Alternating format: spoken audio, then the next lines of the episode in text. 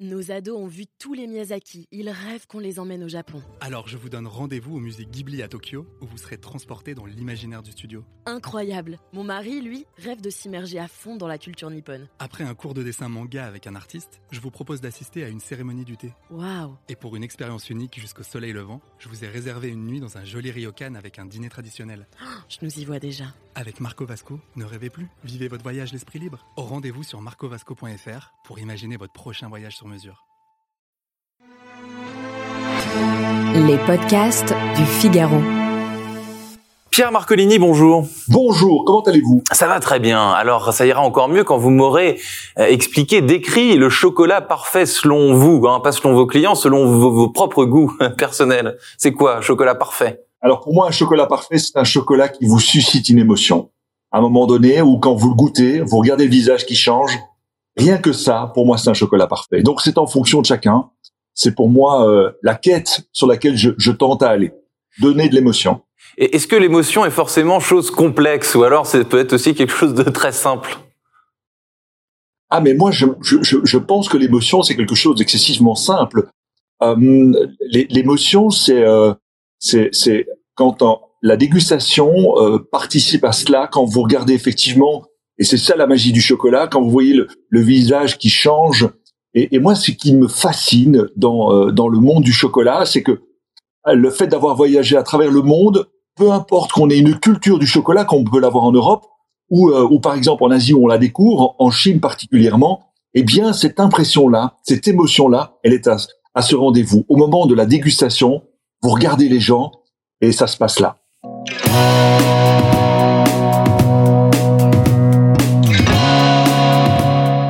Bonjour à tous et bienvenue au Talk Décideur du Figaro en visio avec aujourd'hui sur mon écran et par conséquent sur le vôtre Pierre Marcolini, chocolatier euh, belge dont la réputation évidemment n'est- plus à faire euh, partout dans, le monde. On reparlera justement de la culture du chocolat. Vous venez d'évoquer quelques, propos intéressants, Monsieur Marcolini. On en reparlera euh, tout à l'heure. Mais avant, vous allez nous raconter un peu les, les prémices de, de, de, cette vocation, j'imagine, entre la France et, et, et la Belgique.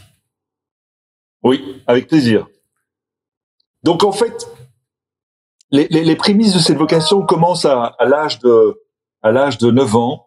Euh, il y a un moment donné dans dans dans dans il y a un déclic. Il y a un déclic. C'est comme quand vous tombez amoureux. Euh, je vous raconte une petite anecdote.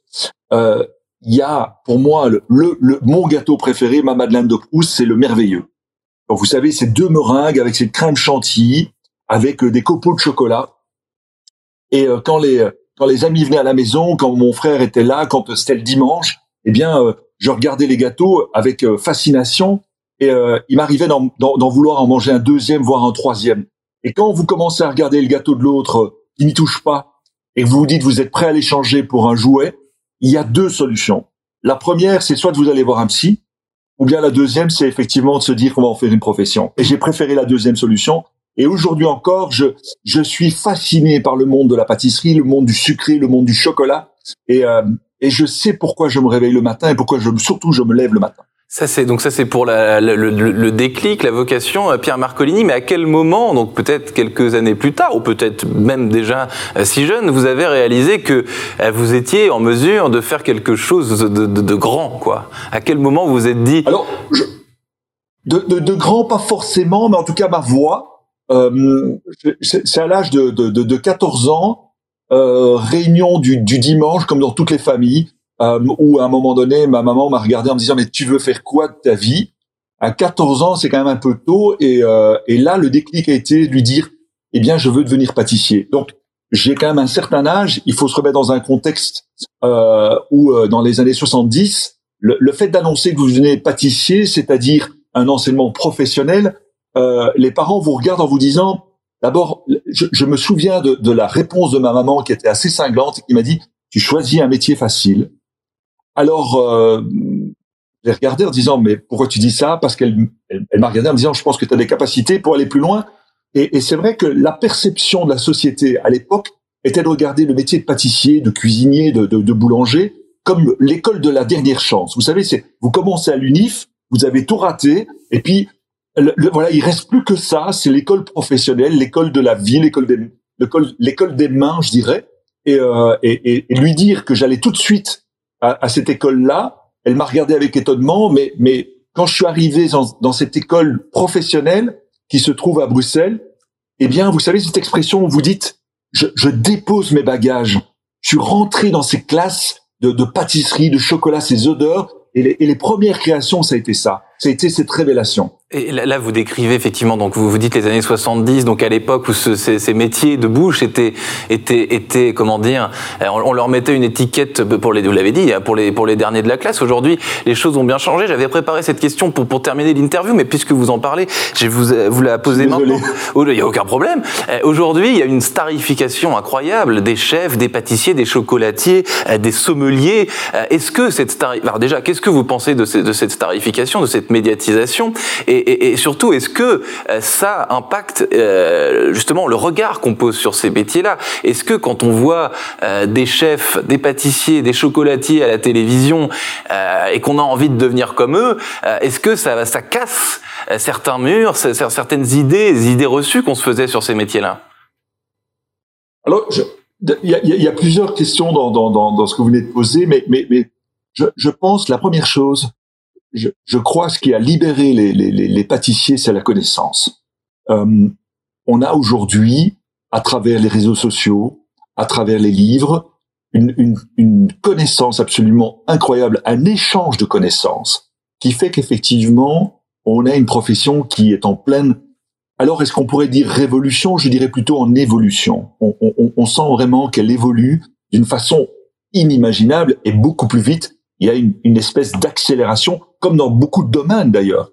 La deuxième chose, je pense que le, le, le fait de, de, cette mise en avant euh, d'un métier que les gens connaissent, qui fait partie de notre quotidien, on, on, va chercher le gâteau le dimanche, mais sans vraiment connaître, sans vraiment euh, percer l'univers de ce, de, de ce métier. Et qu'est-ce qu'on y a découvert à travers des émissions, à travers effectivement des articles? On y a découvert le fait d'un métier euh, à la fois passionnant, euh, comme comme beaucoup de métiers de, de, de métiers de bouche, euh, passionnant parce que on est dans euh, dans l'architecture, on est dans la création, on est dans les textures, on est aujourd'hui euh, encore plus proche de, de, de, de, tout ce qui nous entoure, c'est-à-dire le, le, côté local que l'on peut avoir, le retour vers vers vers vers, vers, vers la vers, vers les, choses essentielles, c'est-à-dire et à la fois les, ingrédients de la terre, l'agriculture, euh, des, des, des, choses qui sont raisonnées euh, je, je, pense aussi que euh, on a une nouvelle génération qui a soif de connaissances, qui a soif de transparence, qui a soif d'authenticité, qui veut savoir d'où viennent les produits. Et, et cette convergence-là, à la fois cette libération de, de, de, de la connaissance, plus le fait effectivement d'un métier qui est passionnant, euh, qui s'ouvre aussi aux femmes. On, on, on le voit aussi, hein, on, on, se rend compte que de plus en plus de femmes rentrent dans, dans, dans ce domaine-là, alors que c'était quand même un, cercle assez fermé, très masculin. Euh, Aujourd'hui, le, fait effectivement qu'on a euh, qu'on a des dialogues, que on, est on est plus dans des cuisines où on hurlait dans tous les sens ou dans des pâtisseries. On, a quelque chose où, il y a plus de ces rapports de force, mais plutôt de, des rapports de connaissance, qui fait qu'effectivement euh, c'est un métier qui qui séduit de plus en plus. Ce qui puisait, je pense que c'est vraiment propre à la France, et tant mieux.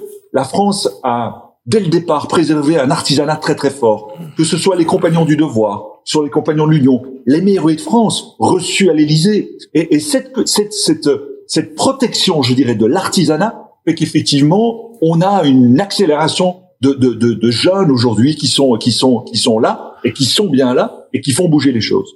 C'est amusant ce que vous dites, euh, Pierre Marconi. Vous parlez de transparence et c'est vrai qu'aujourd'hui, la mode dans les cuisines, y compris euh, chez les chefs étoilés, c'est d'avoir un, une cuisine ouverte sur le restaurant, ce qui fait qu'on voit ce qui se passe en cuisine et que c'est un spectacle, c'est un théâtre. Aujourd'hui, hein, les, certains grands restaurants sont devenus euh, des, des, des, théâtres. Je, reviens sur ce, qu'on disait à l'instant, les, les, personnalités de, de, ces, de ces métiers, euh, de tous ces métiers dont on, dont on vient de parler. Il y a une concurrence inévitable entre les différentes personnalités. Comment est-ce que vous la décririez? Est-ce que c'est une concurrence saine?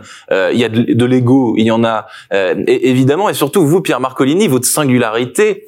Euh, et votre euh, votre patte au milieu de de, de, de, toutes ces, ces, stars qui font le, le même métier Alors, euh, il y a une concurrence et une concurrence énorme du côté de Paris, soyons très très clairs, mais, mais cette concurrence, c'est ça aussi qui fait une émulation, qui fait qu'effectivement les choses avancent plus vite que dans d'autres capitales de, de, dans le monde du sucré. Donc je crois que c'est une concurrence qui est saine et ce sont surtout des confrères. Et, et, et de nouveau, euh, il y a une véritable notion de partage. Euh, même si effectivement il y a une compétition du, du de, de, chiffres, euh, de chiffres d'affaires, ça, ça n'empêche qu'il y a un respect mutuel. Ça, c'est ça, c'est pour moi évident.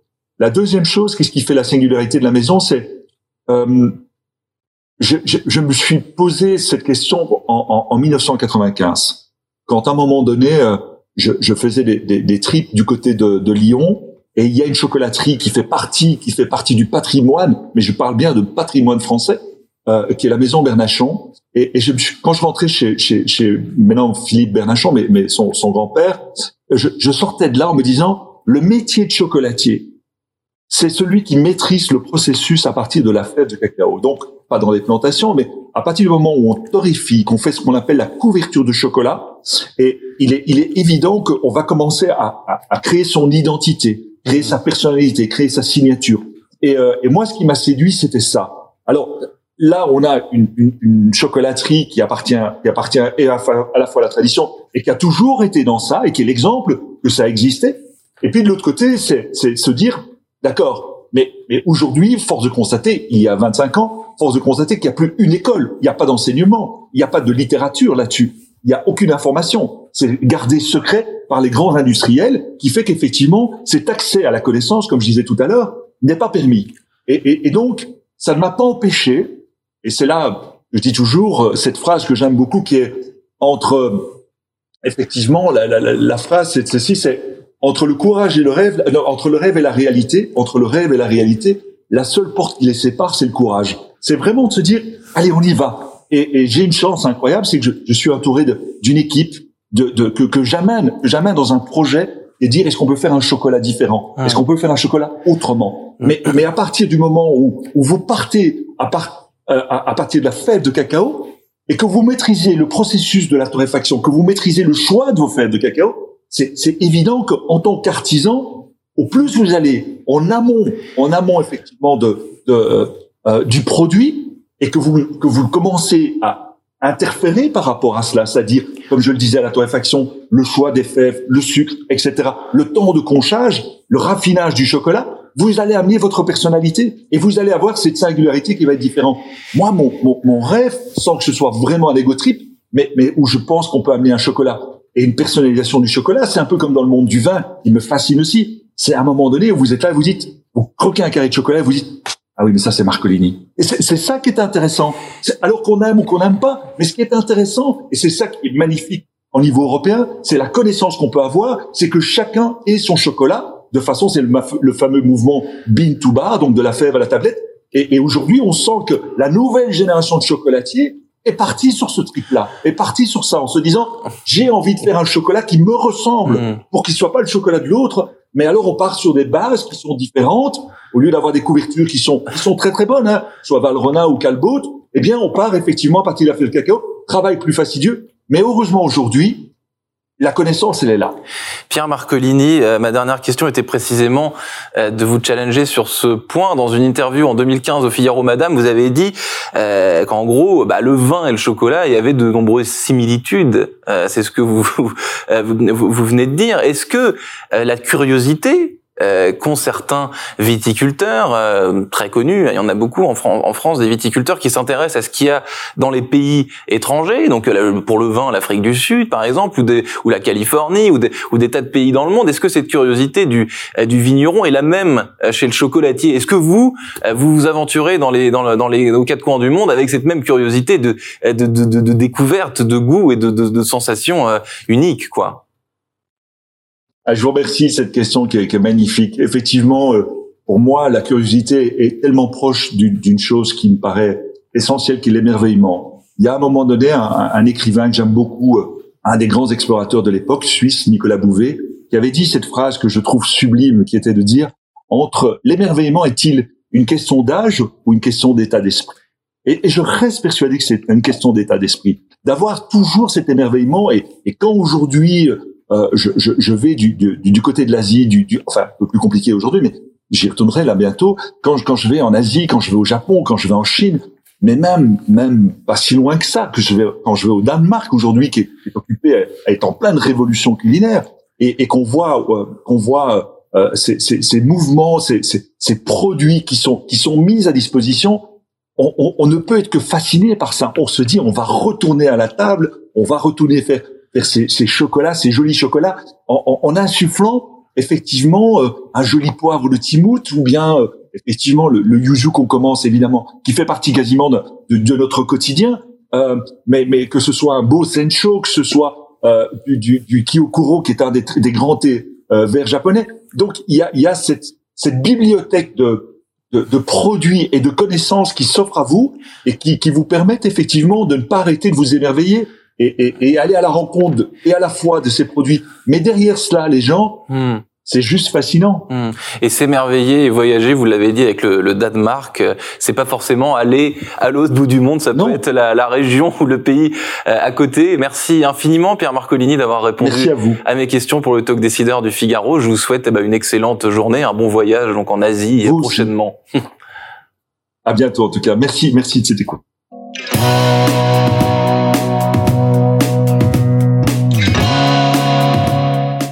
Ados ont vu tous les Miyazaki. Ils rêvent qu'on les emmène au Japon. Alors je vous donne rendez-vous au musée Ghibli à Tokyo, où vous serez transporté dans l'imaginaire du studio. Incroyable. Mon mari, lui, rêve de s'immerger à fond dans la culture nippone. Après un cours de dessin manga avec un artiste, je vous propose d'assister à une cérémonie du thé. Waouh Et pour une expérience unique jusqu'au soleil levant, je vous ai réservé une nuit dans un joli ryokan avec un dîner traditionnel.